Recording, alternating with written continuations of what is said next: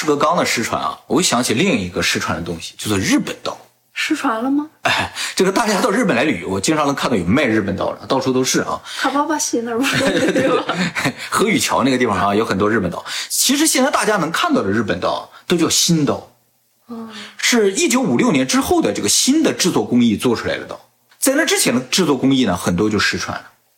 所以那之前的造刀的方法没人知道，就没有能够办法造出以前那些刀，其实他们这个挺容易失传的，太容易失传了。他们不是就是每个人就造一个部分吗？对对对，日本刀其实到现在也是一样，它这个制作工艺也是分为四个部分。这四个部分呢，由四个匠人啊分别掌握，就是他们之间是不能沟通的，不能让一个人拥有一把刀的整个制作过程。他们就想，如果一个人知道了所有的制作过程的话，那就可能形成垄断啊，而且呢，这个技艺本身就更容易失传，而且分开的话，相对来说好保留一些。就是你比如说刀柄没人会做的话，就换个柄嘛。这种感觉，至少保证刀身还在。至少还是新刀嘛。对，但是刀身没有了，啊，至少柄在嘛，换个刀头就完了，是吧？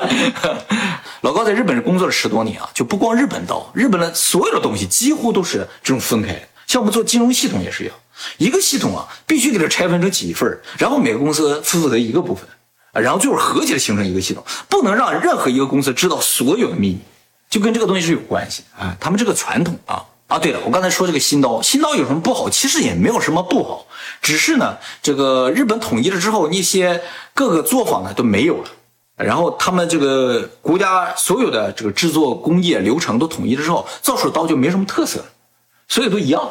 所以日本历史上传说的一些宝刀都已经没有了。其实中国传说不有吗？对，很多宝 刀。对，那些制作工艺可能都没有的话，就不知道怎么。不还得用人血去锻造之类的，是吧？之类的。哎，首先刀有灵魂呗，就这些啊。有可能就是因为没有用人血啊、人头之类的锻造。你光知道材料没有用，你知道怎么做才行。你得试一下 啊。那么这个日本这个失传的技术呢，就有点类似于像秦始皇那个统一文字度量衡，就造成很多文字它消失了。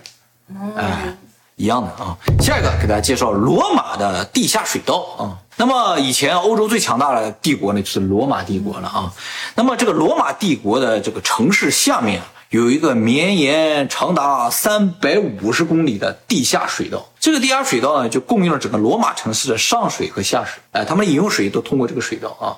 那么这个罗马城下的这个地下水道呢，是从公元前三百年开始建，总共建了六百年才建好。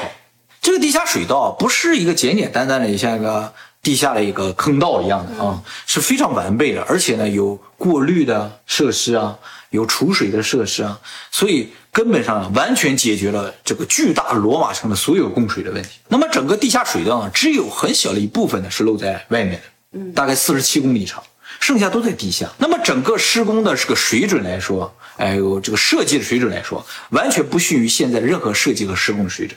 毕竟现在有些城市一下雨就积水嘛，对不对？啊，罗马不会的啊。那么据推测啊，以现在的技术要重新制作一个罗马的这个地下水城，需要多长时间呢？需要至少两千年。至于吗？至于，就这么复杂。那么随着罗马帝国的覆灭呢，它这个地下水道的设计啊、施工的技术啊，就一起失传了。就是我妈做的饭就无法复刻，她自己都做不出来了。为什么呢？嗯，就我走出家门那一天开始，他就再也不做饭了，将近二十年了。哦，他自己忘了，就做不出来那个味道。我现在回家，他都不做饭了，已经。他说他不会了。